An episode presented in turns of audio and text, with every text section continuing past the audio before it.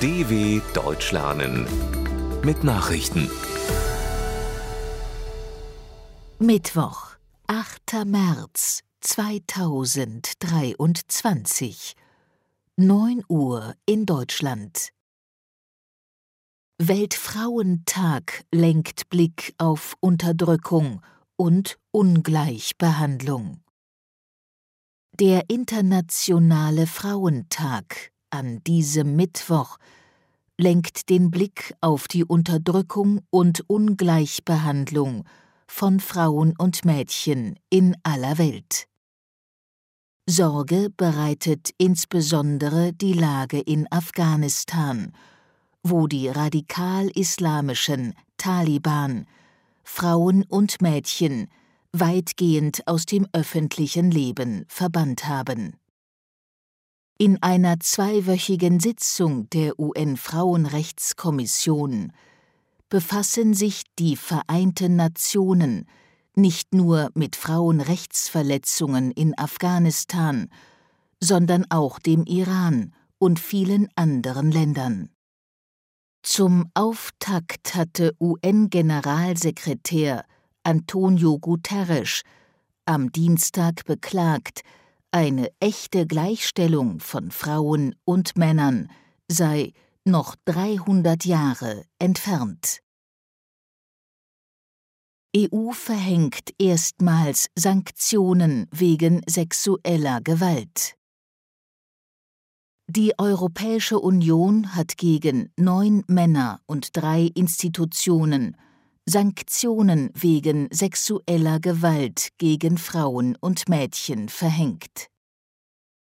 Betroffen sind unter anderem zwei afghanische Minister der radikal-islamischen Taliban sowie russische Polizei- und Militäroffiziere. Auch das Frauengefängnis Gardschak im Iran und der militärische Sicherheitsdienst OCMSA in Myanmar stehen auf der Sanktionsliste. Der EU-Außenbeauftragte Josep Borrell sagte, die EU lasse Worten nun Taten folgen. Die Verantwortlichen müssten zur Rechenschaft gezogen werden. Ukraine bestreitet Beteiligung an Nord Stream-Anschlägen. Nach den neuesten Medienberichten über die Hintergründe der Explosionen an den Gaspipelines Nord Stream 1 und 2 Ende September 2022 hat die Ukraine sich vehement gegen eine Beteiligung daran verwahrt. Der Berater im ukrainischen Präsidentenbüro, Michailo Podoljak, stritt eine Beteiligung der Ukraine entschieden ab. Die Ukraine habe nichts mit dem Unfall in der Ostsee zu tun und keine Informationen über pro-ukrainische Sabotagegruppen, twitterte er. Zuvor hatten ARD, SWR und Zeit von ihren Recherchen berichtet, nach denen Spuren offenbar in Richtung Ukraine führen. Massenproteste in Georgien gegen Agentengesetz In Georgien haben tausende Menschen gegen ein umstrittenes Gesetz demonstriert, mit dem ausländischer Einfluss begrenzt werden soll. Nach dem sogenannten Agentengesetz das vom Parlament in Tiflis in erster Lesung gebilligt wurde, sollen Organisationen, die mehr als 20 Prozent ihrer finanziellen Mittel aus dem Ausland erhalten, streng durch das Justizministerium überwacht werden. Davon wären viele Medienunternehmen betroffen. Die Polizei setzte Wasserwerfer gegen die Demonstranten ein. Präsidentin Salome Surabischwili kündigte ihr Veto an, das allerdings von der Regierungspartei Georgischer Traum überstimmt werden kann. USA kündigen Millionenhilfe für Rohingya-Flüchtlinge an. Die USA haben neue humanitäre Hilfen in Höhe von 26 Millionen Dollar, rund 24,6 Millionen Euro, für Rohingya-Flüchtlinge in Bangladesch und anderen Regionen Asiens angekündigt.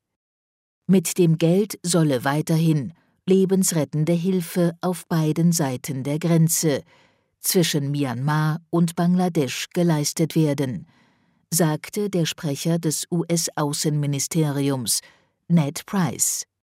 In den Rohingya-Lagern in Bangladesch lebt insgesamt etwa eine Million aus Myanmar geflohene Menschen unter elenden Bedingungen.